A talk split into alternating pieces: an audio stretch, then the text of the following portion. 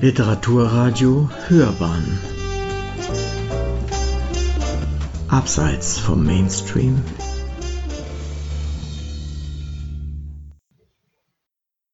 Willkommen bei der zwölften Ausgabe der Glockenbachwelle. Die Themen globale Erwärmung und Klimawandel sind in aller Munde. Um die knappen Ressourcen auch für unsere Nachwelt zu sichern, ist es unumgänglich geworden, ressourcenschonend und nachhaltig zu agieren und seinen ökologischen Fußabdruck so gering wie möglich zu halten. Heute haben wir uns mit dem Münchner Ökom Verlag einen Profi an die Seite geholt, der schon unser Standpartner auf der Frankfurter Buchmesse im letzten Jahr war. Mit seinen Büchern und Zeitschriften liefert der Verlag seit Jahren Denkanstöße für eine nachhaltige und ökologische Entwicklung von Wirtschaft, Politik und Gesellschaft. Die heutige Runde in der Glockenbach Buchhandlung. Pamela Scholz, Buchhändlerin aus Leidenschaft und Vertreterin der Glockenbach Buchhandlung. Hallo. Meine Wenigkeit Steffi Sack, ich blocke auf Nur lesen ist schöner, sowie Dr. Laura Kohlrausch, Lektorin und Leiterin Sachbuch des Münchner Ökom Verlags. Herzlich willkommen, Laura. Hi, ich freue mich, dass ich da sein darf. Pamela, magst du uns kurz erzählen, ähm, was unsere ZuhörerInnen heute erwartet? Ja, sehr gerne. Nach unserer letzten Friede, Freude, Eierkuchen, Bilderbuch, Party, Zeitschriftwelle wollen wir uns heute einem etwas ernsteren, aber extrem wichtigen Thema zuwenden. Der Nachhaltigkeit und dem Bewusstsein darüber, dass unser Handeln unsere Zukunft mitgestaltet. In der letztjährigen Weihnachtsfolge haben wir uns ja schon mit Buchhändlerkolleginnen über Nachhaltigkeit im Buchhandel ausgetauscht, über Verlierung der Bücher, die Stärkung regionaler kleiner Läden etc. etc. Denn es beschäftigt uns natürlich in erster Linie, wie wir in unserem engsten Umfeld umweltbewusster und nachhaltiger agieren können.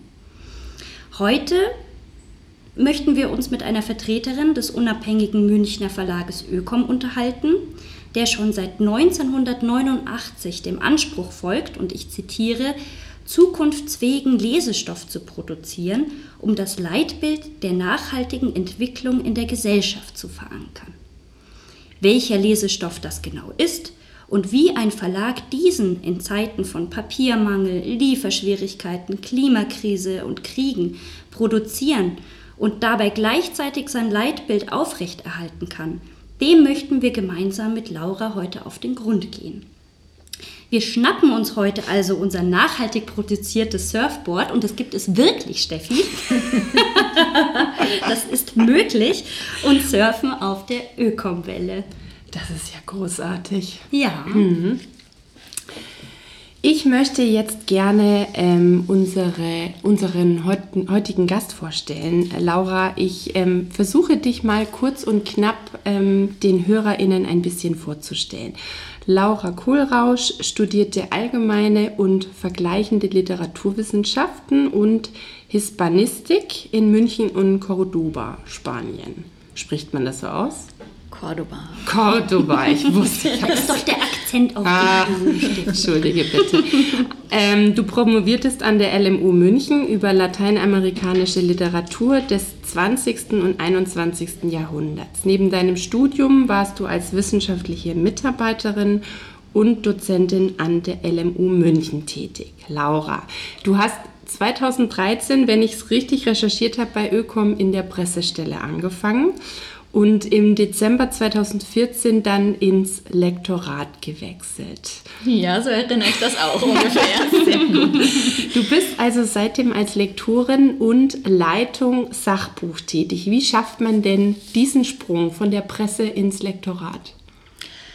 Ach, der Sprung ist eigentlich gar nicht schwer in einem Verlag wie Ökom. Ähm, Ökom ist natürlich ein kleiner Verlag, ein mhm. unabhängiger Verlag. Wir sind, ich habe circa 40 Kolleginnen und Kollegen das heißt, man sieht sich da, das äh, ist nicht so, als ob das Lektorat irgendwie 300 Meter von, von der Pressestelle wegsitzt. So, wir waren Bürokolleginnen, wir saßen gemeinsam.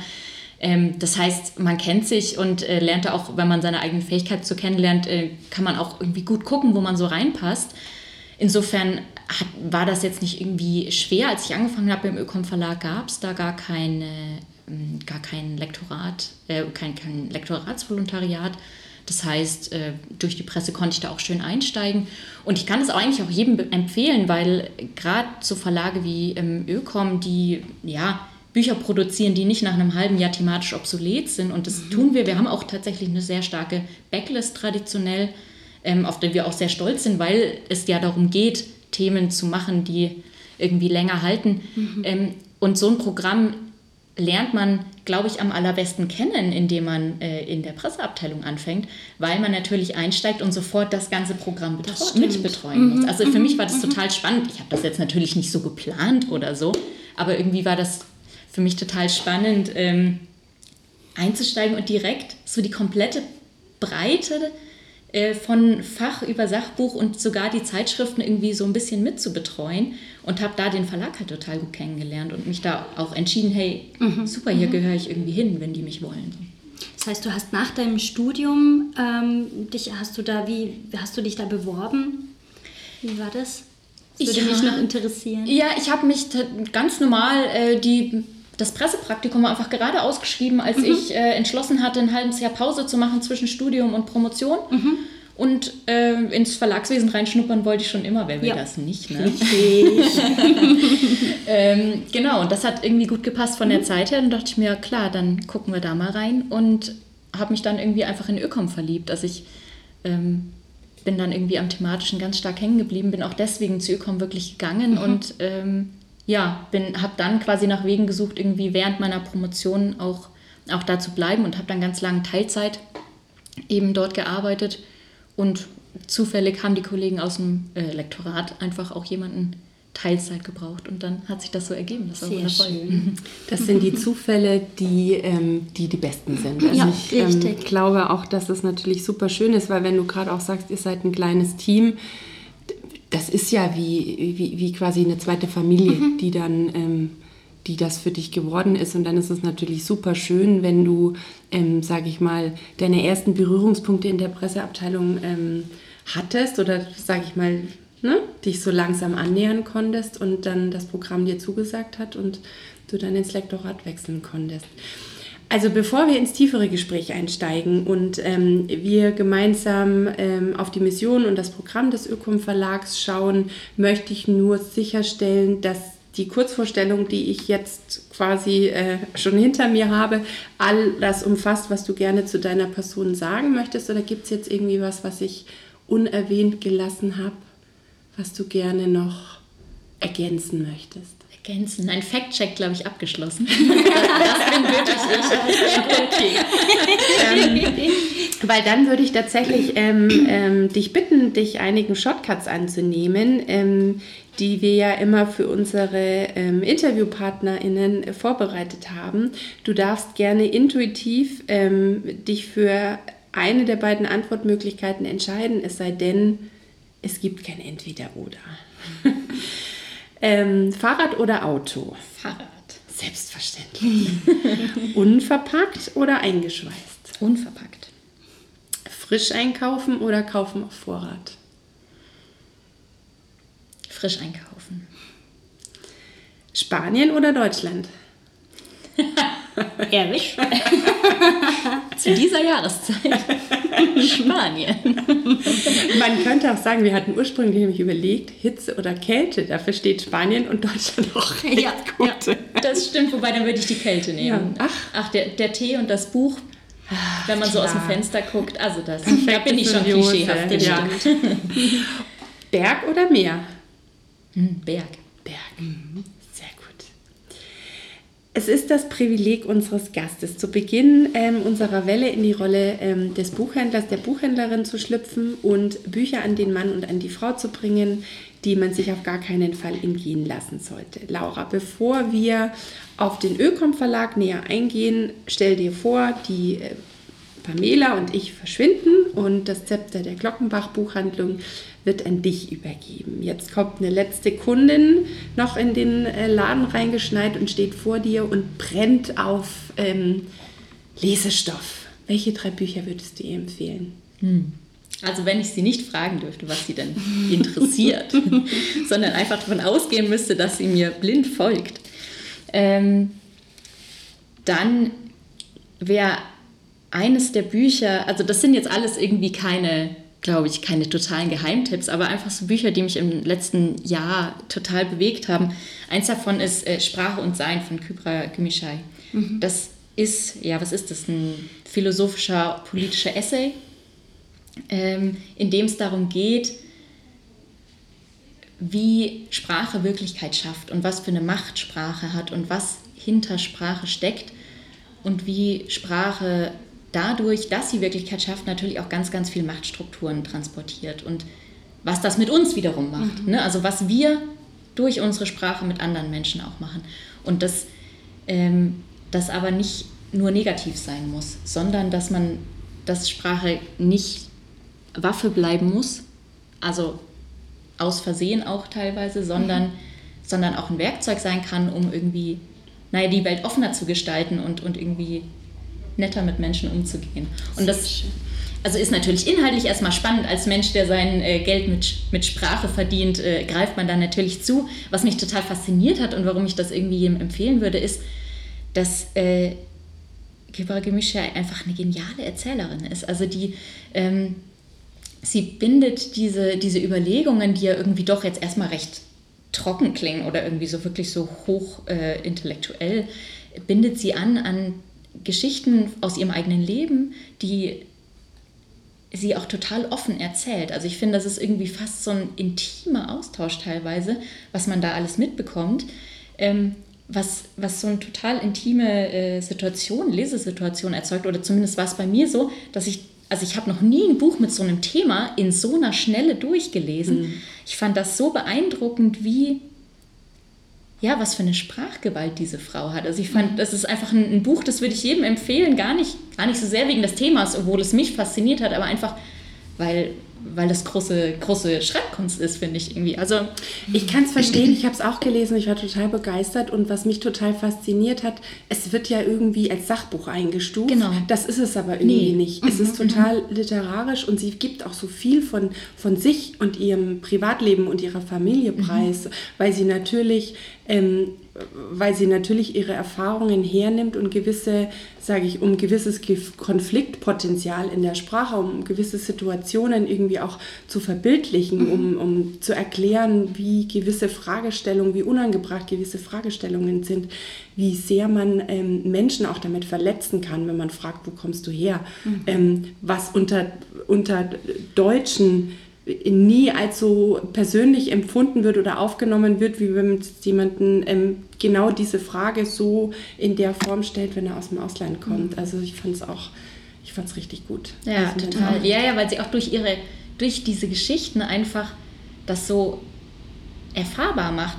Und das, darum geht es ja genau, dass Menschen einfach unterschiedlich sind und Situationen unterschiedlich sind und das aber von der Sprache ausgeblendet wird. Also es mhm. gibt die irgendwie, gibt die Mitgemeinten und es gibt die Bezeichneten mhm. so und ähm, und das schafft sie, dass man ihre Perspektive und, und viele verschiedene Perspektiven einfach so emotional, so sofort, also es ist sofort da mhm. irgendwie. Man hat mhm. überhaupt nicht das Bedürfnis, das intellektuell sich jetzt damit auseinanderzusetzen, weil sie äh, das einfach so unnahbar, ja. also so völlig nahbar einfach einem in den Kopf pflanzt. Ich finde das, also mhm, ja. Ich fand es auch richtig. Wirklich, wirklich ein, ein Tipp. Ja.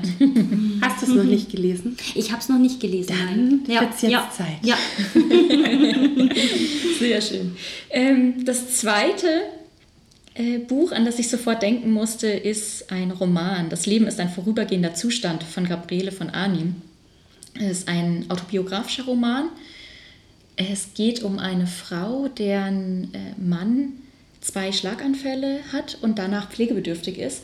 Und im Endeffekt wird erzählt, wie, also werden, werden die Jahre, die sie in dieser Pflege verbringt mit ihrem Mann, also sie pflegt ihn zu Hause mhm. ähm, und, und, und, diese Jahre werden aus ihrer Perspektive erzählt und äh, wie ihr Umfeld damit umgeht, wie sie damit umgeht, was, ja, wie, welche Situationen entstehen, schöne wie natürlich äh, anstrengende und negative, wie sie sich damit auseinandersetzt, dass da zwar noch ein Mann ist, aber mhm. irgendwie nicht mehr ihrer, aber natürlich trotzdem noch ihrer. Also so dieses, da ist jetzt ein zweiter Mann und irgendwie ist mein alter Mann da drin und, ähm, und auch mit so Fragen wie, also nicht explizit, aber implizit schwingen da natürlich ganz viele Fragen mit, wo endet Fürsorge, wo beginnt Übergriffigkeit, mhm. äh, was ist, ja, wie viel ist Voyeurismus und wie viel ist noch, ähm, ist noch sozusagen Interesse auch vom Umfeld, wie reagieren die, ähm, wann hört dieses Interesse auf, mhm.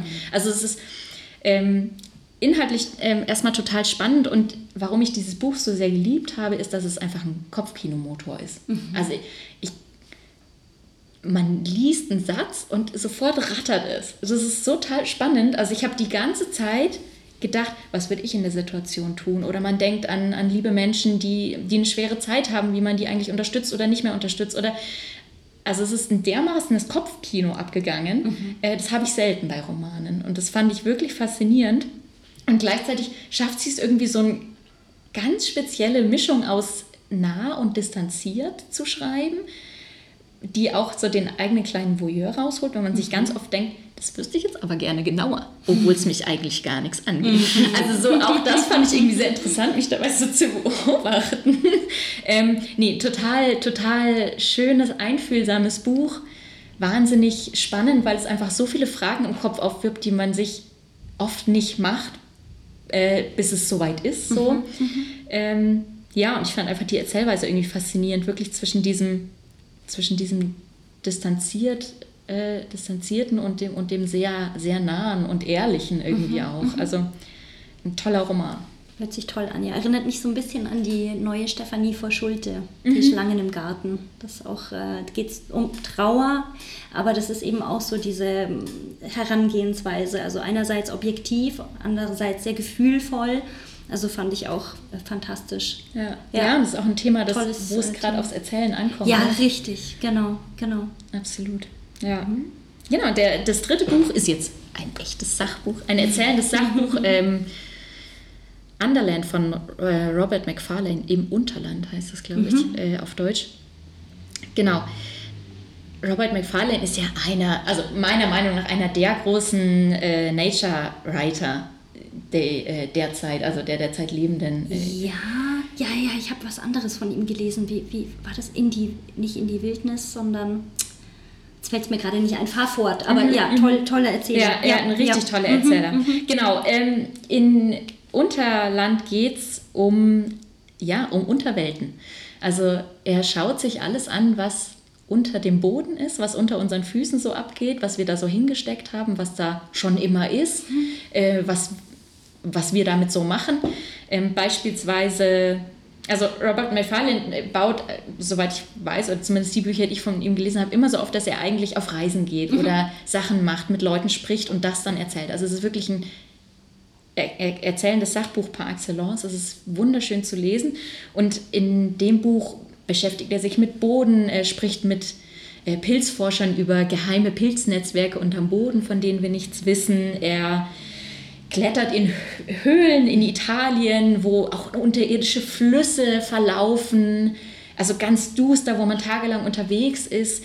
Er ist ähm, er ist in den Katakomben von Paris unterwegs, im Pariser Untergrund, mhm. inklusive Skelette, äh, im, in einem unfassbar tiefen Bergwerk für Atomabfälle, das vor England, glaube ich, oder vor Frankreich irgendwo unter Meer liegt, das also wirklich hunderte von Meter tief ist, wo dann auch zusätzlich irgendwelche Protonenforschung oder so gemacht wird. Er, er spricht von, äh, ja, von Grönlands Eisschilden und ist da und klettert dann in so Eishöhlen rum. Also es passiert unfassbar viel. Mhm. Ähm, man folgt dieser Erzählung so, ähm, wie er die ganzen äh, Leute besucht, die, die an diesen Orten wohnen, oft Freunde von ihm oder durch Recherchen irgendwie kennengelernt beschreibt die auch unfassbar liebevoll. Man möchte sofort bei denen einziehen und sie umarmen. Das, ich weiß nicht, wie es schafft. Entweder nur unfassbar nette Freunde oder er kann Leute wirklich sehr liebevoll beschreiben. Ich würde mal sagen, beides hoffentlich. ähm, also man, sowas hat, man macht hat richtig Spaß beim Lesen und wenn man es zuklappt, merkt man, ui, jetzt habe ich aber auch wirklich viel gelernt, was ich mhm. einfach nicht wusste über, ja, wie funktioniert Boden, wie, was ist eigentlich Erde, was passiert da eigentlich alles unter Boden. Also so ein Baum, das der, der ist jetzt genauso viel über der Erde mhm. wie unter der mhm. Erde. Und für uns hört halt alles einfach da so an der Grenze auf. Und es ist ja auch ganz viel Mythologisches dabei. Ne? Also in der Erde steckt unsere Vergangenheit, steckt unsere, da stecken unsere Toten. Ähm, da stecken natürlich auch mythologisch Mhm. äh, diejenigen, die sterben. Und so. Also es ist super spannend. Ähm, genau, und am Schluss hat man irgendwie total viel über Geschichte erfahren, total viel über Natur erfahren. Man hat aber auch ganz viel über Naturzerstörung erfahren. Ähm, und ja, hat das irgendwie so mitbekommen, dass es einem auch richtig nahe geht. Und das finde ich irgendwie mega, mega spannend, dass jemand da so erzählt und am Schluss nimmt man auch wirklich so ein, so ein Schutzbedürfnis mit. Also man will da irgendwie näher hinschauen. Und es ja, ist eine richtig tolle Erzähler. Also eigentlich alles von dem, aber. Ich glaube aber auch, dass das ein gutes Sachbuch ausmacht. Also ich bin tatsächlich eine ganze Zeit lang kein wirklicher Sachbuch-Fan gewesen, weil ich tatsächlich sehr trockene, spröde Sachbücher gelesen habe und mich da durchgequält habe und mich so gar nicht mit dem Thema anfreunden konnte oder mit, mit dem Text, mit der Art zum Schreiben. Ähm, ich kann mir aber vorstellen, wenn natürlich einer so lebendig und atmosphärisch und so ja, erzählerisch einfach so eine Wucht ist, dass der, ähm, dass der einen mitzieht. Und dass es sich dann eigentlich wie eine Geschichte liest und man hinterher einfach unendlich viele ähm, Dinge weiß, so viel Wissen aufgesaugt hat. Ich habe zum Beispiel das Buch vom Meer gelesen damals, ähm, von Manesse. Ähm, das ist auch ein Sachbuch, aber ist auch so erzählend. Und ich weiß noch, als, ähm, als mir die Dame vom Verlag das, ähm, das, das quasi ja, schmackhaft machen wollte, sagte, ja, nee, Sachbuch brauchst du nicht zu kommen, interessiert mich nicht, kann ich nicht, kann ich mich nicht drauf einlassen. Und dann habe ich das gelesen und ich, hab, ich war so begeistert und ich war total dabei und das war, als wenn ich mit in diesem Boot saß, weil das sind nämlich zwei Freunde, die dann quasi in einem Boot sitzen und ähm, dann quasi auch einen Eishai fangen wollen. Und das ist dann auch alles so spannend gewesen. Also das, ähm, das ist natürlich auch, das muss man auch können. Ne? Das ist ein Talent. Aber da gab es auch einen Wandel im Sachbuch und das finde ich auch sehr, sehr schön. Also da gibt es ja einige, wenn ich jetzt an das Papyrus auch denke, wie sie beschreibt, wie des Nachtens reiten äh, bewaffnete Männer durch Nebel und äh, machen sich auf die Suche nach Papierrollen und da bist du schon so in Ja. dieser Geschichte drinnen. Und man lernt unglaublich viel. Oder auch der, der Humboldt, das ist ja auch so ein Wahnsinnsbuch. Äh, ganz, ganz toll. Äh, ja, da gibt es äh, einige schöne Sachbücher. Genau. Wir sind ja jetzt quasi fast schon von dir ganz unbemerkt so zum Sachbuch und irgendwie zu Wir lieben gute Überleitungen. ähm, Pam, magst du kurz den Ökom Verlag ein bisschen näher vorstellen? Das sehr gerne. Ob ich das jetzt äh, so ähm, äh, romanmäßig spannend hinbekomme, weiß ich nicht. Aber äh, natürlich gerne. Der Ökom Verlag ist ein deutscher Fachverlag, ähm, zum ersten für Ökologie und Nachhaltigkeit aus München. Und erklärtes Ziel des Verlages ist es, das Leitbild der Nachhaltigkeit in der Gesellschaft umzusetzen und zu verankern.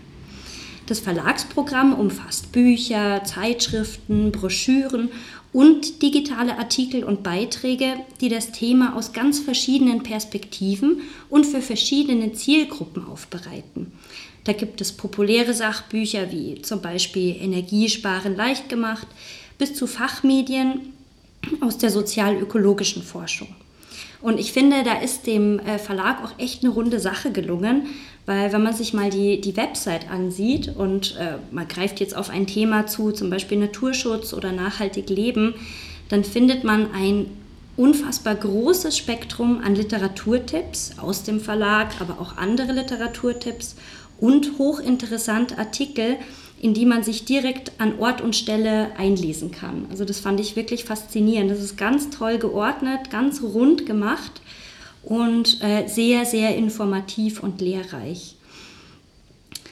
Ähm, Ökom entstand eigentlich aus dem Wunsch heraus, grünen Ideen und alternativen Konzepten eine intellektuelle Plattform und eine publizistische, ein schwieriges Wort, pu, pu, pu, publizistische Heimat zu bieten.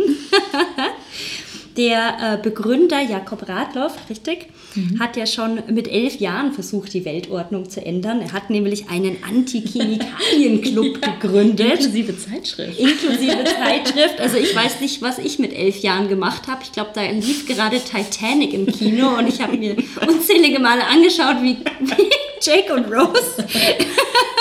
also er hat dann einen Jeder so wie er mag. Ja, ne? Jeder so wie er mag. Und äh, bis er dann schließlich 89 den Ökom Verlag gegründet hat. Und seitdem liefern sie Denkanstöße für eine zukunftsfähige Entwicklung von Wirtschaft, Politik und Gesellschaft und sind vor allem auch wichtige Vorreiter. Sie haben zum Beispiel 2008 schon damit angefangen, ihren CO2-Ausstoß in Klimaprojekten zu kompensieren. Da hat eigentlich noch keiner dran gedacht, glaube ich. Und äh, auch 2011 zum Beispiel angefangen, sich inner- und außerbetrieblich ökologisch zu optimieren. Und ich glaube, ihr habt da sogar auch eine extra Beauftragte. Zwei! Wir haben zwei Kolleginnen in der Stabsstelle Nachhaltigkeit. Ui, und wie funktioniert das dann? Kommen die dann Papierkörbe kontrollieren? Du bist heute nicht mit dem Fahrrad in die Arbeit gekommen. Du kriegst kein Mittagessen. Die gucken, ob man bei Regen Maschen anhat. Nein, äh, meine lieben Kolleginnen Anke und Kaiser äh, machen ganz großartige Arbeit, indem sie ja, uns äh, natürlich immer neue Ideen liefern, wie man nachhaltiger publizieren kann. Das ist natürlich das eine, dass wir einfach ähm, schon immer schauen, wie kann man irgendwie Buchherstellung einfach nachhaltig machen. Da Mhm. besprechen wir sicher nachher nochmal ähm, drüber. Also das ist natürlich das eine und da bringen sie auch ganz viel voran. Beispielsweise der Blaue Engel für Druckerzeugnisse wurde ähm, von äh, unserer lieben Stabsstelle äh, ins, mit ins Leben gerufen. also da ist ah. wirklich, ja, ja, Wow. genau, wir Wow. versuchen da wirklich Ja. in der, der Branche auch Anstöße zu geben, Ja. nicht nur im Sinne von, guckt mal, wenn ihr Lust habt bei uns, sondern Mhm. auch wirklich ähm, einfach Gesprächsanstöße zu geben und Runden mitzugestalten. Und das machen die beiden ganz, äh, ganz zielführend und natürlich auch äh, für uns im Verlag ähm, Ideen immer einzubringen. Äh, wir machen natürlich alles Mögliche von nachhaltiger Büroausstattung über, natürlich ist eh klar, Geschäftsreisen mit dem Fahrrad und der Bahn, aber alles Mögliche. Unser Verlagsfrühstück, das wir äh, vor Corona, äh, Gott hab das Frühstück selig, ähm, mit Bioessen natürlich gemacht haben. Also auch solche Sachen, um solche Sachen kümmern sich natürlich und äh, eine ganz große Sache ist natürlich die Klimakompensation. Auch das muss errechnet werden, ähm, organisiert werden. Auch um solche Sachen kümmern sie sich und machen erstaunlich viele Veranstaltungen, Interviews etc. Also die haben gut zu tun. Wahnsinn, ja, abgefahren. Also man sieht, Ökologie und Nachhaltigkeit, das ist äh, oder das sind bei Ökom nicht nur Wört, Worte auf Papier, sondern es bildet tatsächlich das Fundament eurer Unternehmensphilosophie. Ich glaube, du hast auch gleich eine Frage. Ich kann noch, tatsächlich oder? auch, weil du, du bist ja schon, äh, hast da quasi schon damit gerechnet, dass wir in die Richtung eine Frage stellen werden. Komisch. Laura, ihr habt ähm, den Zusatz natürlich Ökom. Was ähm, dürfen wir darunter verstehen? Ähm, und wie kommt es eigentlich zu dem Namen Ökom? Ökom ist eine Abkürzung, Surprise, äh, von ökologische Kommunikation. Ähm, also Jakob hat den Verlag gegründet, damals mit der Zeitschrift Politische Ökologie, die wir auch immer noch im Programm haben, eine ähm, von unseren äh, großen Zeitschriften und eben unsere älteste. Und ähm, das war damals zwar schon ein Verlag, weil wir eine Zeitschrift verlegt haben, aber eben auch ein, ja, ein Beruf für ökologische Kommunikation, hat sich danach auch nochmal geteilt in einen Ökom-Verlag und einen Ökom-Verein, der hier äh, unseren großartigen Zukunftssalon hat, eine kleine Bibliothek und eine ähm, tolle Veranstaltungsreihen, zum Beispiel den Klimaherbst ähm, macht der Ökom-Verein mit. Genau, daher kommt der Name äh, aus diesem äh, Büro für ökologische Kommunikation. Und jetzt habe ich die erste Frage vergessen. Die erste Frage war natürlich Ökom. Ach, Was ja. verbirgt sich dahinter? Die, die Steffi macht hier nämlich heimlich Fotos. Natürlich, Ja, muss ja alles total irritiert. Jetzt wird man doch fotografiert. Ich dachte, das wäre hier ein Podcast. Ja, aber wirklich. Das. Ich wollte nicht, dass wir hinterher wieder sagen, wir haben keine Fotos gemacht und wollte ganz unbemerkt Nochmal die Kamera gekämmt vorher. Das ist natürlich wieder jedem aufgefallen. Bier weggestellt. Das Bier gestellt, genau. Das nachhaltig produzierte True Brew Bier. Kurzer Werbeblock. Bezahlte Werbung.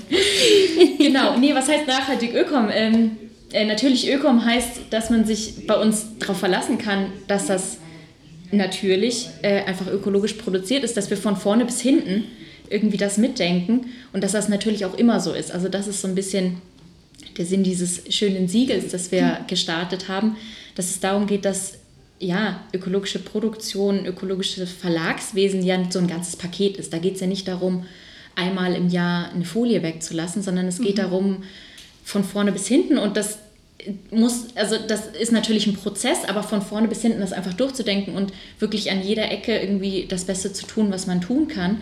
Ähm, und das umfasst natürlich ganz viele Sachen, ne? Papier, Transport, Folie, ähm, CO2-Kompensation, aber auch sowas wie Auflagenplanung oder eben wie machen wir Geschäftsreisen, mhm. fahren wir nach London auf Wir wissen jetzt ja, dass ihr mit dem so. Fahrrad genau. auf Geschäftsreisen geht. Genau. Nein, und natürlich den Bio-Apfel hinten genau. im Korb dann oder vorne im Korb liegen. Die Bio-Limonade für zwischendurch als kleine Erfrischung und so. Ja, es läuft. ja, auf jeden Fall. Aber finde ich super, dass ihr da wirklich auch so ganzheitlich unterwegs seid. Man merkt das ja auch, ähm, dass, ähm, dass tatsächlich das bei euch auch anfängt bei einem Frühstück, dass ihr sagt, ihr hat, hattet sowas vor Corona mit Bio-Obst. Ähm, das ist, finde ich, wirklich beeindruckend. Wie ist denn das eigentlich mit den Farben? Das fände ich ganz spannend. Also, dass man auf äh, nachhaltigem Papier druckt, ja. Ähm, ich weiß aus meiner Zeit im Verlag, äh, wo es darum ging, mit nachhaltigen Farben zu arbeiten, dass es unfassbar äh, teuer ist. Hat sich da jetzt was geändert? Ähm, weißt du da was darüber? Ähm, das mit den Farben ist immer noch so ein bisschen tatsächlich auch sehr schwer äh, zu mhm. erfahren teilweise. Mhm. Aber es ist grundsätzlich so, dass man sagen kann, da hat sich, äh, hat sich viel getan. Ähm, also die Farben sind sehr oft viel besser abbaubar. Das ist ein viel größerer Standard bei Druckereien geworden. Das ist ganz oft so, wenn wir da mal nachfragen, dass dann gesagt wird, nee, das machen wir sowieso schon standardmäßig. Mhm, mhm. also Farben ist tatsächlich inzwischen ein kleineres Thema. Ähm, das große Thema ist einfach das Papier. Ja. Und, und das mhm. ist irgendwie auch das Thema, wo die Musik spielt. Mhm. Dass mhm. man, ja, die Frage nach Recyclingpapier, es gibt ja auch ganz viele verschiedene Siegel ähm, und natürlich gibt es so fancy Sachen wie Graspapier oder Milchpapier oder sowas. Mhm. Aber das ist, das ist irgendwie so das. ich habe einen Hustenreiz im Hals. Ich merke, dass der Frosch gleich rausspringt. Die Pamela hat hier gerade. Ja. Frosch, lass ihn raushüpfen.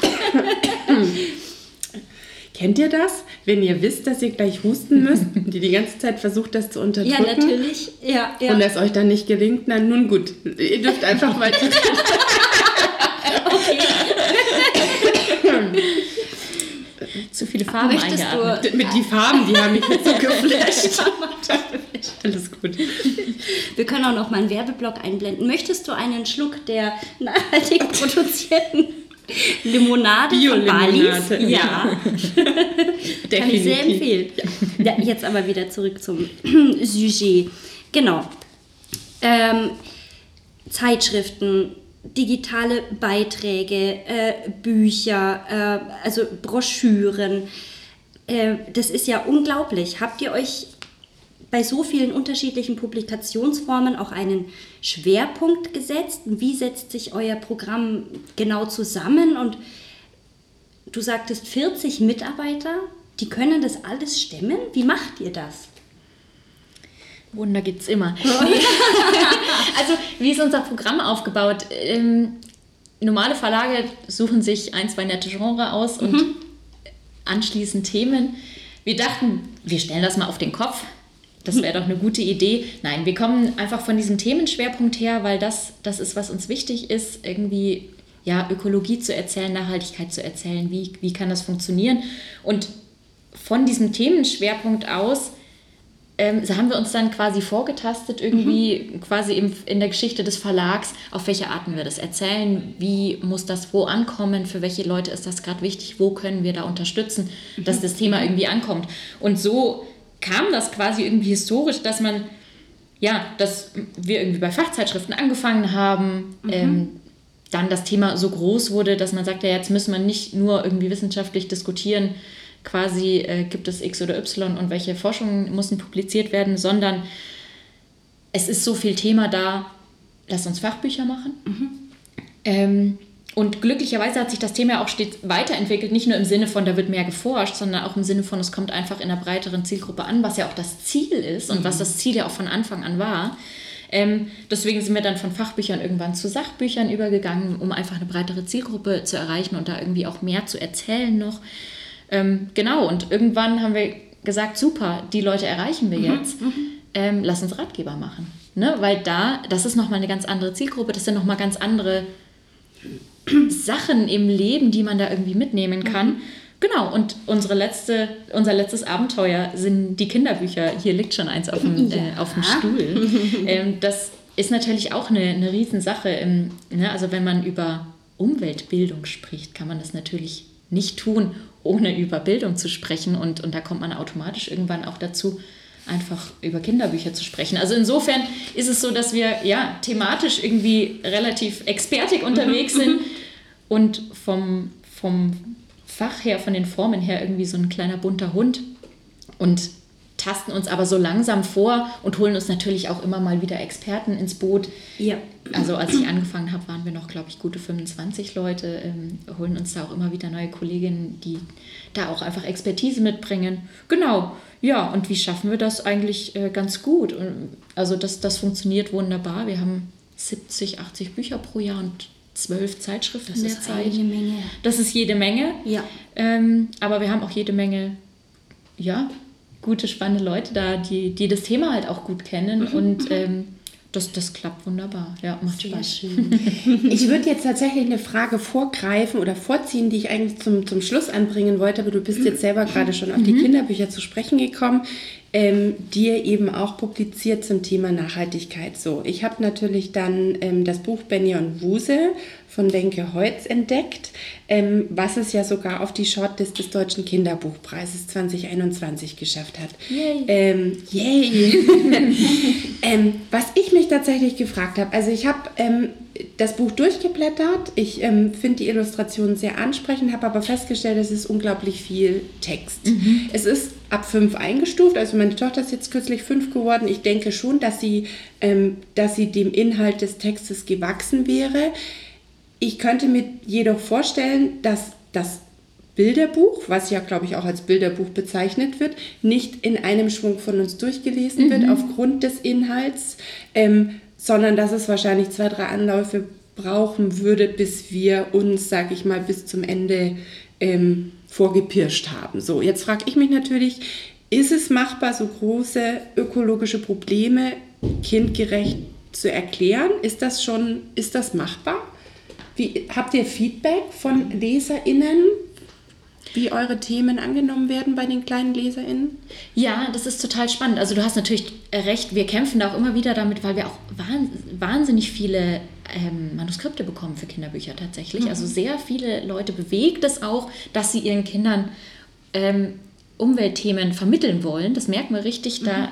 da passiert richtig was. Wir kriegen auch extrem viele äh, Leser-Rückmeldungen äh, zu dem Thema. Wir kriegen, das ist wahnsinnig süß, wir haben ein Buch, da kommen die ganze Zeit Kinderzeichnungen zurück.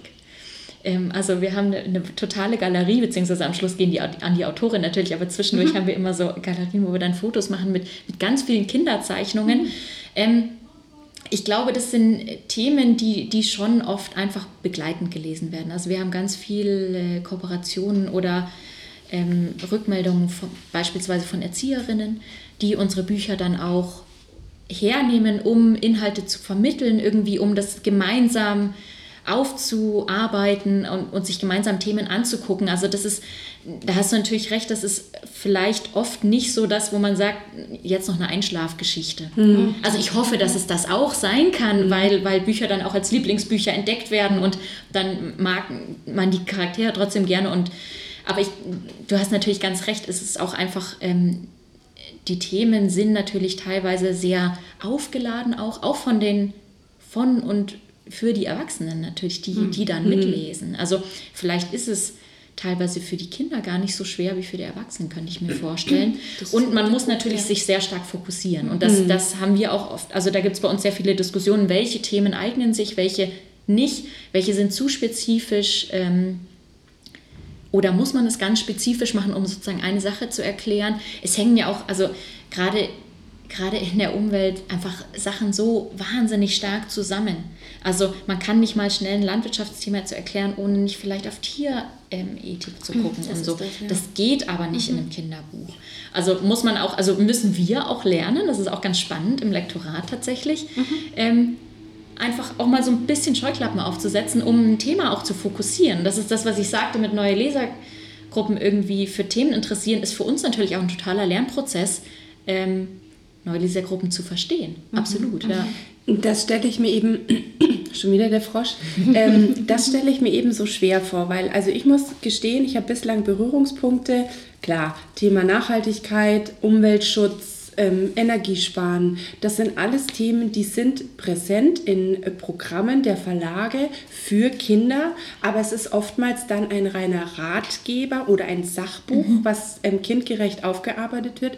Aber ich muss sagen, was ähm, erzählendes Bilderbuch mit der Verwebung von Themen, die man eben kindgerecht den deinen LeserInnen vermitteln möchte, habe ich bislang noch sehr wenige in den Händen gehabt. Und deswegen habe ich mich einfach gefragt, wie ist das machbar? Aber du hast ja eben auch gerade schon gesagt, da müsst ihr auch lernen, irgendwie euch Scheuklappen aufzusetzen, dass ihr euch wirklich nur den Fokus auf das eine oder auf die vordefinierten ähm, Schwerpunkte eben richtet, damit ihr nicht ständig abschweift, weil sonst könntet ihr wahrscheinlich fünf Geschichten erzählen und dann würde das irgendwie am Ende 100 Seiten haben. Genau, so. absolut, ja. So, Kind, gute Nachtgeschichte. Heute zwei Stunden. Pam, du darfst, wenn du magst, deine Frage vorziehen, weil dann würde ich nämlich die, die ich eigentlich vorgesehen hatte, dann nochmal zum Schluss einbringen. So, so, jetzt bringst du mich ganz nach Ja, jetzt bringe ich dich durcheinander. So, wo steige ich denn jetzt ein? Okay, dann, dann, dann, genau, genau. Dann äh, ziehe ich doch hier mal die Frage vor. Ähm, welche, ich habe schon mal reingespitzt, also von einem weiß ich, dass du das lektoriert hast. Aber welche Bücher hast du denn schon lektoriert und hast du da besondere Lieblinge? Also, was dir so ganz besonders viel Spaß gemacht hat? Sowas fragt man doch Lektoren nicht. Doch! Aber wir wollen ja, dass du ein bisschen was aus dem Nähkästchen plauderst. Das ist das einzige Ansinnen. Ja. nee, ich habe ja das große Glück, irgendwie das jetzt schon äh, seit sieben Jahren zu machen. Insofern habe ich natürlich schon extrem viele äh, Sachbücher äh, im Ökom Verlag lektoriert. Äh, und das sind immer wieder, also es ist immer wieder erstaunlich. Ne? Man denkt sich ja irgendwie, naja, Nachhaltigkeit, Ökologie, ne, habe ich jetzt auch verstanden. So, was, was liest du da das ganze Jahr? Aber es, also ich bin immer wieder total überrascht, wie viel Neues ich irgendwie bei jedem Manuskript lerne. Einfach durch die unterschiedlichen Perspektiven, durch die unterschiedlichen Wissen. Wir haben auch einfach, die Autoren kommen aus so unterschiedlichen Fachrichtungen auch oder haben so einen unterschiedlichen Erzählstil auch. Also ich finde es immer wieder richtig erstaunlich, dass ich wirklich dann quasi Buchdeckel zuklappe, also so das Word zumache und mir denke, ha, ne, also wieder was Neues. Das ist richtig, ich finde das richtig spannend. Und ja, welche haben mich besonders mitgenommen oder geprägt? Ähm, ist, glaube ich, die, die einfach auch so das Thema Wissensvermittlung, und das ist ja irgendwie für Ökom natürlich auch ein Riesending. Also ähm, im Endeffekt haben wir ja schon so einen kleinen Bildungsauftrag, den wir in uns tragen.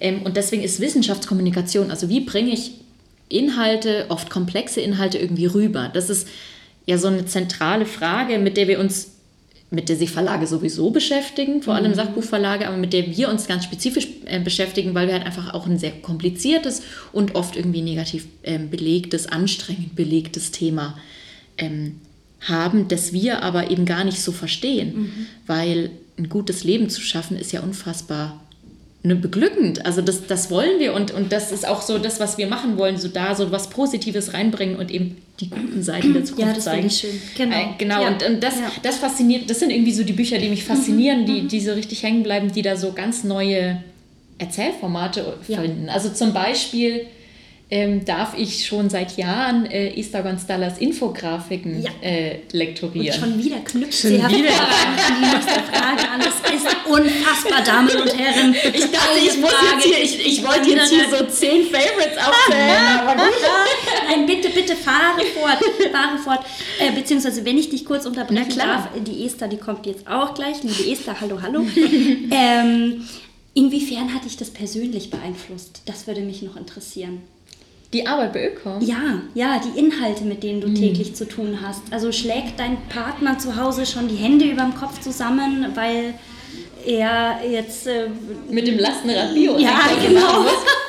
Also er behauptet, er macht das ganz gerne. Sehr gut. Sehr gut. Weil ich kann mir vorstellen, dass du nimmst das ja mit nach Hause. Mhm. Also und äh, setzt es dann um wahrscheinlich auch. Ja, klar, total. Also ich meine, ich bin in diesem Verlag gelandet, weil, weil das auch vorher irgendwie ein Thema war in meinem mhm, Leben, ganz mhm, klar. Es mhm. ist jetzt nicht so, als ob ich da eine 180-Grad-Wende gemacht hätte. Aber es ist natürlich so in so einem, ja, einfach in so einer Gruppe von Überzeugungstäterinnen einmal äh, die, den ganzen Tag zu verbringen und dann natürlich auch von, aus den Büchern die ganze Zeit mhm. diese Fakten aufzusaugen, klar verändert es einen irgendwie. Und da, da nehme ich auch richtig viel mit und, und sehe halt irgendwie Sachen einfach in viel größeren Zusammenhängen. Mhm. Ähm, sicherlich denke ich, quasi radikalisiert einen das auch ein bisschen. also ich bin jetzt nicht radikal oder so, aber ähm, also im, im Sinne von, dass man dass man manche Sachen auch einfach ernster nimmt mhm, und, und mit, einer anderen, mit einem anderen Blick natürlich auch auf, auf Sachen guckt, auf Politik guckt, auf Gesellschaft guckt. Ähm, das habe ich schon ganz stark gemerkt, klar. Mhm, mhm. ja, das ist die Sache mit dem Wissen. Je mehr man weiß, äh, desto ernster wird das eigentlich. Und äh, genau. Aber wie du schon sagst, ich denke, das ist so wichtig, das Ganze mit äh, einer gewissen Leichtigkeit auch irgendwie zu vermitteln und dass es Spaß macht, weil es ist unsere Umwelt und es ist wunderschön und die Natur ist wunderschön und jeder liebt sie und diesen Aspekt so reinzubringen, dass man Lust hat, dann nachhaltig zu leben und die Umwelt zu schützen und sich nicht denkt, oh Gott, ich muss das jetzt machen, weil wir haben ja eine Klimakrise, sondern nein, das macht Spaß und ähm, es ist schön und genau, das finde ich eben auch der richtige Ansatz. Absolut, ja. Und es ist auch, gerade wenn man, wenn man dem sich so irgendwie mit, mit Lust und, und Entspannung irgendwie mhm, so mhm. hinwettet, dann ist es auch, ja, dann macht die Fahrradtour halt auch Spaß statt der Flugreise. Also es ist jetzt irgendwie auch nichts, was ich persönlich dann irgendwie wahrgenommen habe als, hu, und jetzt sehe ich das überall und, mhm. und das äh, zieht mich irgendwie ganz schön runter. Nee, im Gegenteil, es ist einfach schön, da irgendwie mit Leuten äh, zusammenzuarbeiten, die, die da an einem Strang ziehen und die auch Ideen haben. Mhm. Und das mhm. sind natürlich meine Kolleginnen, aber das sind auch ganz stark unsere AutorInnen. So. Also die, die bringen Ideen mit, wo, wo dir die Ohren schlackern, mhm. mhm. was, was mhm. die alles schon ausprobiert haben. Und es ist einfach cool. Und das, ähm, finde ich, nimmt einem umgekehrt so ein bisschen diese Angst, die man im ersten Moment vielleicht erstmal hat vor der mhm. Zukunft. Und, und da bin ich glaube ich, irgendwie habe ich so ein unglaubliches Kissen, auf das ich mich zurücklehnen mhm. kann, weil ich diese Sachen halt lese. Das, mhm. das, das macht mir keine Angst, es macht das Spaß. Ist ja wie, eben wie Esther Gonzala, das ist eine Autorin bei euch im Haus, die ähm, ich schon auch von National Geographic kenne und äh, schon länger im Kontakt bin und die ich auch schon immer so bewundert habe, weil sie so ein unglaublicher positiver und liebevoller Mensch ist. Und die hat ja diese Infografikbücher gemacht bei euch, das Klimabuch, das Eisbuch. Und da sind so unfassbar viele Fakten drinnen, wo man nur heulen könnte einfach. Und sie schafft es aber, das positiv rüberzubringen und dabei selbst auch so ein positiver Mensch zu bleiben. Und sie hatte ja das erste Buch bei euch über das äh, Crowd Publishing kam das, glaube ich, mhm. zustande. Kannst du uns darüber ein bisschen was erzählen? Was können wir uns darunter vorstellen? Ja, tatsächlich. Ich glaube sogar, das Buch war das allererste, das äh, auf der Plattform lief. Also mhm. ähm, genau, wir haben vor ein paar Jahren äh, eine Crowd Publishing Plattform ins Leben gerufen, weil ähm, ja, weil nachhaltig publizieren teuer ist mhm. und weil wir viele Inhalte haben, wo, wo uns das Herz ein bisschen blutet, weil wir denken, das würden wir wahnsinnig gerne machen. Aber Vierfarbdruck, aber Hardcover, mhm. aber teuer, aber Recycling. Und dann haben wir gedacht, naja, eigentlich gibt es da draußen ja Leute, die das interessiert mhm. und die uns vielleicht unterstützen wollen und vielleicht müssen wir die einfach nur mal fragen. Mhm.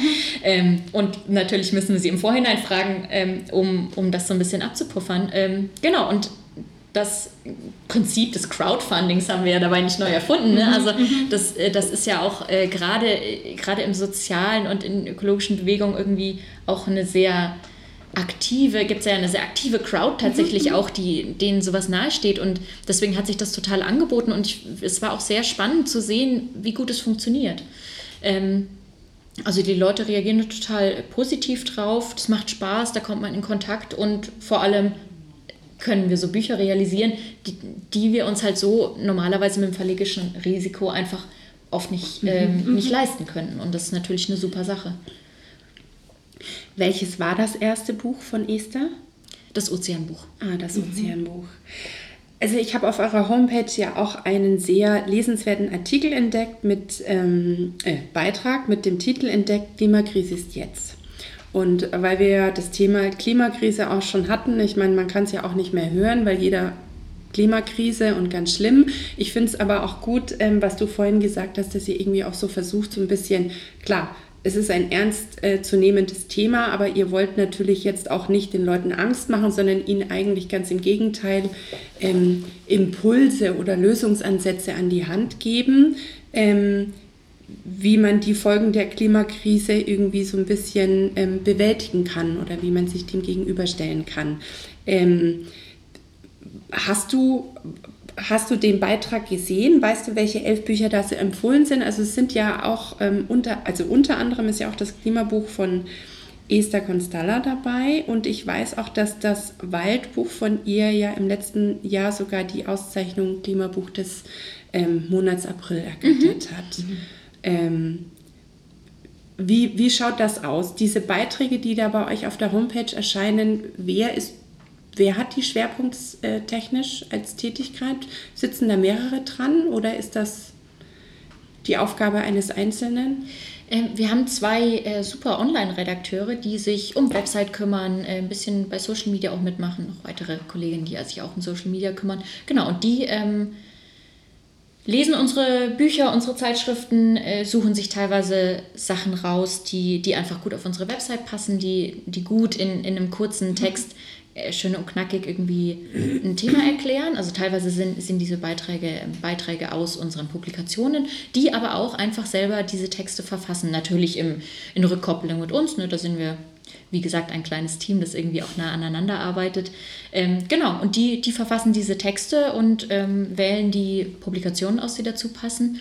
Und ähm, ja, informieren so. Also ich finde das auch mhm. total großartig. Diese Website wurde vor mhm. ein paar Jahren gelauncht ja. und ich liebe ja. diese Themenseite. Also ja. das ist so großartig, dass man da irgendwie so, so alles auf einen Blick hat. Ich bin da selber auch ganz erstaunt, so, ah super, das ist so Biodiversität. sie ist auch so vielseitig. Ja, ja, genau. Ich habe unter anderem auch einen Beitrag gesehen, ähm, wo Empfehlungen für LehrerInnen mhm. quasi sind, äh, wie sie mit Kindern diese Themen besprechen können mhm. im Unterricht, als Unterrichtsbegleitung. Da haben und wir übrigens auch kostenloses Material, falls LehrerInnen zuhören. Sehr, sehr, sehr schön. gut. Ja. Also ich finde das ja. wirklich alleine die Homepage als Wissensfundus, als, als Schatzkiste. Ja. Also man kann da schon unglaublich viel an Wissen für sich mitnehmen, mhm. ohne dass man eins von euren Büchern gekauft hat. Aber ich denke, wenn man dann so einen Artikel durchliest und natürlich dann die ein oder andere Empfehlung liest, dann, dann, dann brennt man darauf, irgendwie mehr zu erfahren. Und dann mhm. führt das natürlich dazu, dass man sagt, ich möchte dieses Buch haben, ich möchte da unbedingt mehr erfahren. Also finde ich echt spannend, da könnt ihr echt stolz drauf sein, weil ähm, also so vielfältige oder umfangreiche Homepages habe ich noch nicht so häufig gesehen. Mhm. mhm. Und trotzdem übersichtlich. Ja, also das finde ich äh, wirklich schön. Nee, sehr gut gemacht. Nee. Ja, ich glaube, wir haben tatsächlich. Ach nee, die, die Pam hat noch eine Frage. Ja, genau, worüber ich noch gestolpert äh, bin, das fand ich ja echt ganz, ganz spannend für euch auch als Verlag. Ähm, das Wunder von Malz. Ja. ja. Wir wurden verklagt. Ja, aber ihr habt gewonnen. Natürlich. Haben so wir schaut's aus. Slap-Verfahren. Ja. Bitte what? Strategic Lawsuits Against Public Participation. Ha! Hätte hey. nicht gedacht, dass ich das weiß, ne?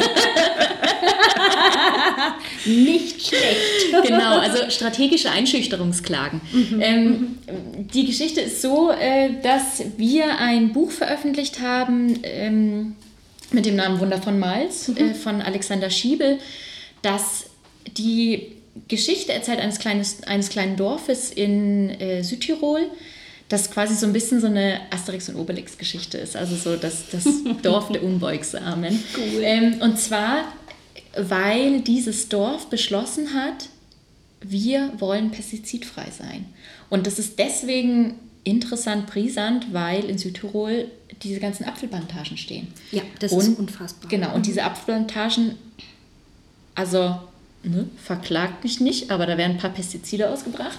ähm, das ist, da, da, also wie jede, wie jede industrielle Landwirtschaft, wie jede Monokultur, ist die natürlich unfassbar ähm, Pestizideinsatz äh, intensiv und ja, bearbeitungsintensiv. Und das ist einfach was, was dieses Dorf für sich entschlossen hat. Hey, ähm, das wollen wir eigentlich nicht. Mhm. Und dann gesagt hat, wir machen einen Bürgerentscheid. Und der, in dem Bürgerentscheid kam raus, ja, tatsächlich, ähm, so, dass Malz will pestizidfrei bleiben. Also bleiben, äh, weil es ging nicht darum, so, soweit ich das erinnere, irgendwie Sachen, die schon da waren, zu vertreiben, sondern sie wollten einfach quasi sagen, nee, wir wollen, wir wollen das Gebiet, das, äh, das wir haben, einfach pestizidfrei lassen. Und dann ähm, hat die Regierung, der Landes, äh, Landrat ähm, beschlossen, daran halten wir uns nicht. Mhm. Das, äh, so ein Bürgerentscheid, den erkennen wir nicht an. Und das ist natürlich demokratisch höchst fragwürdig. Ähm, und eine Geschichte, die man erzählen kann. Und das, haben, das, hat Alexander Schiebel getan. Ähm, hat auch dort mehrere Jahre gewohnt, um auch ähm, ja, diese Geschichte zu erleben, zu erzählen. Es ist auch total spannend. Da sind so spannende Charaktere, der Apotheker, der Bürgermeister von. Malz, die sich dann wirklich da auch, die auch verklagt wurden übrigens. Also Ach, es ist ähm, Wie kann man sich denn die Blöße geben? Entschuldigung. Ja, also es ist wirklich, es ist wirklich, wirklich erstaunlich. Also ich, ich weiß gar nicht, was ich dazu sonst sagen soll. Es ist wirklich erstaunlich, was da passiert ist. Genau, auf jeden Fall ähm, war, stand in diesem Buch, dass ähm, Pestizide äh, gesundheitlich durchaus bedenklich sind. Ähm, Ernsthaft oh. weit hergeholt. Ich weiß, ich weiß, das ist durch. Ja, ja, also das ist alles. Ja, und schwupps, ne? Ähm, eines Tages flatterte ein Brief rein beim Autor, angeklagt, flatterte ein Brief rein bei Jakob, angeklagt. Mhm. Ähm, wegen übler Nachrede ähm, wurde, also und zwar nicht der, Ver, nicht der Verlag, sondern wirklich Jakob Radloff, unser Verlagsleiter, mhm. direkt als Person äh, wurde verklagt, weil dieses Buch publiziert wurde und da drin stand, dass ähm, das völlig, völlig unverständlich. Also ist, ich war auch alle, mit denen du redest, nur Kopfschütteln, mhm. nur Kopfschütteln. Mhm. Ähm, und vom, äh, genau, also es sind natürlich Gerichtskosten ohne Ende, die du erstmal bezahlen musst. Und das ist natürlich, das, das ist das Prinzip des Lab. Also das Prinzip mhm. ist gar nicht, du klagst, um zu gewinnen. Ne, das, das kennt man auch von diesen gro ähm, großen Monsanto-Klagen mhm. zum Beispiel. Die mhm. sind ja auch so äh, Spaßgesellen, die das gerne machen. Ähm, sondern du klagst, ähm, um den Gegner einzuschüchtern mhm. und um den einfach finanziell auszubluten. Ähm, das ist so krass, das kennt man nur aus Filmen, ja. so Aaron Brockovich oder genau, genau. sowas. Und, und so basiert auf einer wahren Geschichte, ja. ja. Ne? Und äh, ja. Menschen erleben die. Also es ist wirklich völlig abgefahren und mhm. natürlich haben wir uns dann auch mit dem Thema ähm, beschäftigt und, und das gibt es einfach in ganz Europa und es steigt auch. Also es ist, ähm, nicht nur im ökologischen, also was ökologische Aktivisten und Journalisten angeht, sondern auch zu allen anderen, zu allen möglichen Themen, sozialen Themen, Gerechtigkeitsthemen. Also es ist mhm. wirklich ähm, erschreckend, was da auch für ja, wirtschaftliche und Konzernmacht irgendwie ja, sich einfach vor Gericht nicht, nicht Recht erkauft, weil die haben nicht recht und die verlieren dann auch, aber mhm. darum geht es gar nicht. Mhm. Und das genau ist bei uns auch, also sowohl äh, unser Autor wurde am ersten Prozesstag freigesprochen, ähm, wir wurden, glaube ich, schon, bei uns wurde die Klage einfach fallen gelassen. Mhm, mhm. ähm, aber es zog sich halt jahrelang hin erstmal. Und das sind natürlich Nerven, Geld und ähm, Arbeitskapazitäten, die ja. du da einfach reinsteckst. Also war ein spannender Prozess für uns als Verlag. Lustig war es natürlich nicht. Mhm. Ähm, aber wir haben uns schon auch so gedacht, so ja, jetzt erst recht. Also mhm. mhm. Ähm, ja, und also das wird wahrscheinlich nicht das letzte Buch gewesen sein. Das kann, ja, höchstwahrscheinlich, richtig. Toll. Ja, also ich, ähm, ich glaube, wir würden noch unendlich viele weitere Themen äh, finden, die wir jetzt besprechen könnten. Ähm, ich denke, es, es ähm, macht auf jeden Fall Sinn, ähm, dass man sich das Programm des Ökom Verlags mal genauer anschaut, dass man mal ein bisschen auf der Homepage schmökert. Ähm, ich glaube aber, Pam, du hast auch noch ein paar thematische Buchempfehlungen dabei, ähm, die du unseren HörerInnen an die Hand geben möchtest, wenn sie jetzt auf den Geschmack gekommen sind? Genau, ähm, da gibt es eine, eine große Bandbreite natürlich, äh, sowohl in der Fachliteratur als auch in der Sachliteratur, als auch äh, in den Romanen, finde ich derzeit. Mhm. Also von nahezu ausgestorbenen Wildtieren über ausgestorbene äh, Wälder. Ähm, also man findet es ja eigentlich nahezu in jedem Genre mittlerweile. Ich habe mir jetzt drei Sachbücher rausgesucht, die mir besonders gut gefallen haben, die, glaube ich, ganz gut dazu passen zu dem Thema. Das eine ist direkt aus dem Ökom Verlag von Ulrich Grober, Die Sprache der Zuversicht, Inspirationen und Impulse für eine bessere Welt. Und das Schöne an diesem Buch eben ist, dass ähm, es zu einem positiven Umdenken aufruft. Und zwar, dieses positive Umdenken liegt in uns und das hat eine Quelle oder ein Sprachrohr oder ein Sprachrohr. Es ist eben die Sprache. Und die Sprache hat die Macht, Dinge zu ändern und sie hat die Macht, wie es auch so schön hinten drauf steht, die Dinge in Dunkelheit oder in Licht zu kleiden. Und das hat mir eben dabei so gut gefallen, ähm, eine, ein positives Umstellen anzustreben weil man damit einfach mehr schafft als mit diesem ganzen Negativismus. Und wenn ich jetzt ja. es richtig gesehen habe, trägt das tatsächlich auch das Zertifikat natürlich Ökom. Ja, da haben wir es ja, genau. Sehr gut. Das andere ist das Neue von Harald Lesch und Klaus Kamphausen. Über dem Orinoco scheint der Mond. Ähm, auch ein, äh, eine, eine gute Herangehensweise, finde ich nämlich warum der Mensch, obwohl er diese ganzen Fakten und, und äh, Krisen kennt, warum er nicht fähig ist, endlich umzudenken und anders zu agieren. Woran liegt das? Und damit beschäftigen sich Harald Lesch und Klaus Kamphausen philosophisch, auch äh, sie unterhalten sich direkt in dem Buch, das macht das Ganze sehr, sehr lebendig und gibt einen äh, ganz guten Einblick eben in die Natur des Menschen, woran das liegen könnte, dass wir uns so schwer tun, vielleicht doch ähm, die Welt anders zu gestalten. Ich würde tatsächlich auch sagen, aus Nachhaltigkeitsgründen könnten wir auf den Spiegel-Bestseller-Autoren-Aufkleber in Zukunft verzichten. Weil ähm, das Erste, was ich machen möchte, wenn ich mir ein Buch kaufe mit diesem Aufkleber, ist den abknibbeln. Weil ich das furchtbar finde, der ist meistens auch noch so schlecht platziert, dass er meistens sogar dann noch ein Stück vom, vom Autor, von der Autorin oder vom Titel verdeckt. Oder hinten auf ähm, hinten auch manchmal. Mhm, mh, mh. Auf der Kurzbeschreibung, wo ich mir dann denke, sehr effektiv platziert. Aber Schön ist anders, könnte man jetzt auch diskutieren aus Verlagssicht, aus AutorInnensicht ist es natürlich, äh, muss man es vielleicht nochmal anders sehen. Ist es schon eine Auszeichnung, sicher. Ähm, aber ja, ja, wie du schon sagst, ähm, naja, die Platzierung ist Fragt teilweise sich, ob tatsächlich LeserInnen in den Laden gehen und sich nur Spiegel-Bestsellerbücher kaufen. Na, also bei uns nicht. Also. ja. Aber gut, deswegen, wir machen mal einen Podcast für, ähm, genau, Bestsellerliste, ja oder nein. Definitiv. Bin ich dabei. Okay. Übrigens stehen wir gerade drauf. Ne? Na, siehst du? ja, okay, gut. Also doch wichtig. Komm, jetzt haus raus. Mit welchem Titel? Earth for All. Mm, ja, ja. Von Club of Rome, gell? Genau, ja. genau. Ja. Die neue Club of Rome. Auch Bericht. eine spannende äh, Sache. Da könnte man jetzt auch noch ein paar Stunden drüber diskutieren. Absolut. Ja, Wahnsinn. Okay, letzter Tipp. Ähm, Jan Stremmel, Drecksarbeit aus dem Knesebeck Verlag. Ähm, ich will schon in die Kamera halten. Guck mal, da muss ich doch direkt mein Handy zücken. genau.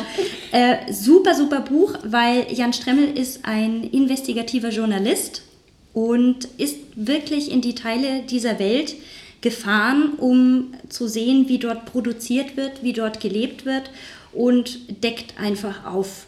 Und das finde ich nämlich auch so wichtig, weil man nämlich gar nicht weiß, was eigentlich überhaupt los ist. Also man weiß nicht, wie Kaffee abgebaut wird. Man, man kauft diesen Kaffee im Supermarkt, aber man weiß nicht, wo es herkommt. Und es ist auch diese Unwissenheit, die uns äh, davon abhält, Dinge anders zu machen, es so weit weg ist von uns.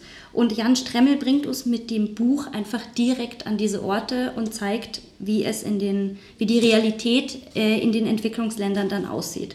Also sehr, sehr spannend und sehr gut geschrieben.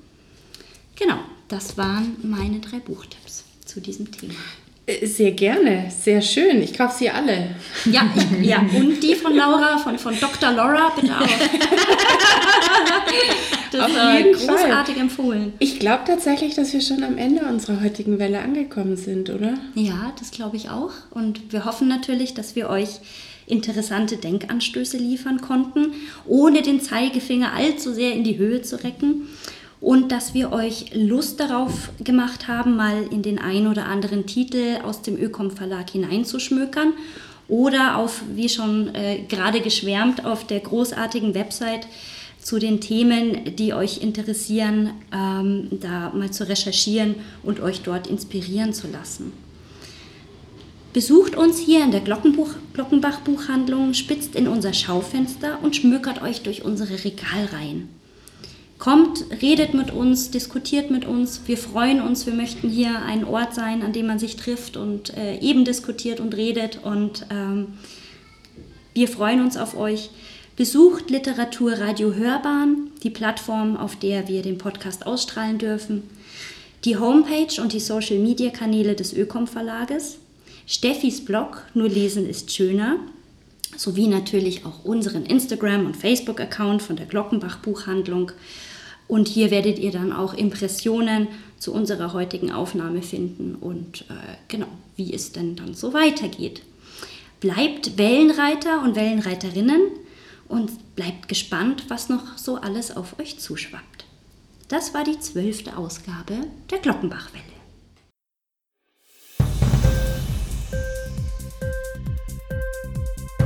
Hat dir die Sendung gefallen? Literatur pur, ja, das sind wir. Natürlich auch als Podcast. Hier kannst du unsere Podcasts hören. Anchor, Spotify, Apple Podcast, iTunes, Google Podcasts, radio.de und viele andere mehr.